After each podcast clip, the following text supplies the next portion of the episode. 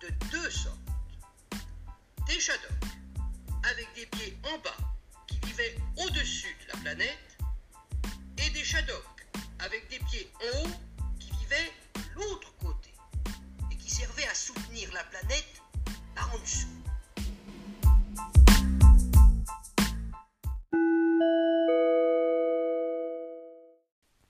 On relève la tête. Un podcast Bataille culturelle par Mehdi Ouraoui. Salut à tous, difficile de ne pas commencer cet épisode d'On relève la tête par un hommage à Philippe Monguillot, ce chauffeur de bus qui a été assassiné il y a quelques jours à Bayonne. Un hommage, des mots, mais enfin surtout beaucoup, beaucoup de peine évidemment pour lui, pour euh, sa femme, ses filles, euh, sa famille, euh, pour ses collègues aussi de Chrono Plus, qui, parce qu'il faut le rappeler, il est mort quand même dans sa mission de service public, assassiné par des salauds, hein, par des lâches qui l'ont tué à plusieurs. Et euh, on parlait beaucoup des premiers de corvée il y a quelques semaines. On en parle beaucoup moins aujourd'hui, mais enfin, il faut jamais oublier quand même que euh, bah, ce service public, il est fait par des femmes et par des hommes qui parfois ont la boule au ventre quand ils vont au boulot.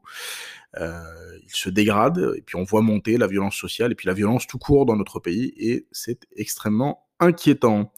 Euh, une petite pensée euh, pour des victimes collatérales de tout ce drame. Euh, je pense à ces familles qui ont des noms qui ne sont pas des noms basques, mais qui, ressemblent plutôt aux miens, qui sont des noms maghrébins, et qui vivent chez nous, ici, à Bayonne, dans les environs, et qui voient la photo de leurs enfants diffusée par la fachosphère depuis plusieurs jours, notamment par Marine Le Pen. Alors que même s'ils ne sont pas tout à fait irréprochables, leurs enfants n'ont absolument rien à voir avec le meurtre de Philippe Monguillot. Et donc, euh, je pense aussi à ces parents-là, à ces papas et à ces mamans-là. Euh, plus positif, heureusement, la grande victoire des écologistes et de la gauche écologiste dans de nombreuses agglomérations. Pas chez nous malheureusement, mais ça je vous renvoie à mes posts Facebook et à mes différentes publications pour euh, une analyse plus locale. mais enfin, un message surtout à passer à toutes ces nouvelles euh, mairies, municipalités, euh, notamment les voilà les nouvelles municipalités écologistes, nouvelles municipalités euh, vert, rose, rouge parfois ou rouge tout court. il faut absolument se lancer sur la question du revenu universel. C'est le moment, ce début de mandat, où de grandes décisions peuvent être prises. D'abord parce qu'il y a un terreau favorable, c'est-à-dire que le, Covid a évidemment euh, montrer la nécessité absolue d'un tel revenu euh, lorsque toute l'économie s'arrête, ou simplement lorsqu'une partie de la population euh, est privée de son revenu, est privée de son moyen de subsistance, est privée d'une partie de son salaire parfois, ou, lorsque l'économie s'effondre, on le voit bien. Hein. Mais de manière plus générale, on a vu qu'il y avait toute une partie de la population qui n'était pas protégée, qui n'avait pas de filet de sécurité. Et donc ce revenu universel a progressé dans les esprits pendant le confinement et ensuite. Ensuite, surtout parce que euh, il y a euh, aujourd'hui une conjonction politique, une conjonction de, euh, de bonnes étoiles, j'ai envie de dire, qui fait penser quand même que une large partie de la population sait parfaitement qu'il va être nécessaire euh, à la fois euh, d'avoir de l'endettement, à la fois d'avoir euh, des déficits, et que, eh bien, c'est comme le cholestérol, il y a les bons déficits et les mauvais déficits, comme disent les libéraux. Eh bien, moi, je préfère que les bons déficits, pour le coup, la bonne dette, soient liés au fait que la population dispose de ce revenu universel, plutôt que de refinancer euh, des entreprises qui seront des entreprises polluantes, qui ne changeront pas euh, leur logiciel, qui ne changeront pas leur paradigme, euh, des entreprises qui vont licencier, des entreprises qui vont toucher des aides publiques sans forcément réorienter leur activité, comme malheureusement on est en train de le voir. et puis surtout, on sait bien que c'est au début d'un mandat politique que les choses se font.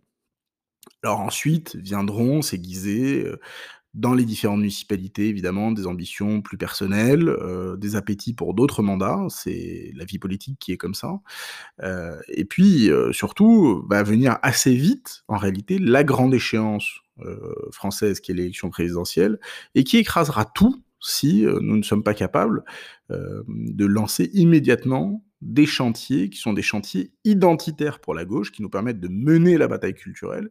Et moi, je ne crois pas du tout que l'unité à laquelle euh, euh, de nombreux Français de gauche, écologistes, euh, aspirent aujourd'hui, se fasse sur la base d'une alliance entre petits partis, entre petits apparatchiks, et même entre caciques municipaux. Ça ne se fera pas comme ça.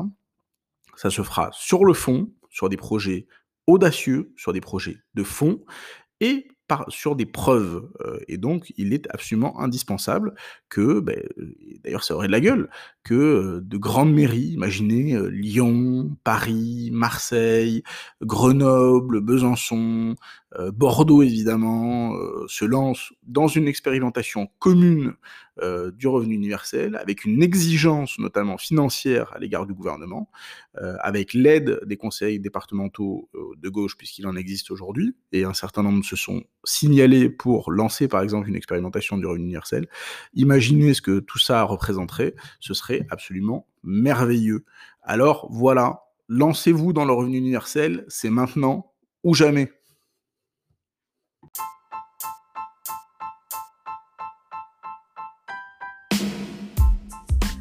Vous avez apprécié ce podcast N'hésitez pas à le partager sur les réseaux sociaux et à vous abonner sur vos plateformes d'écoute préférées.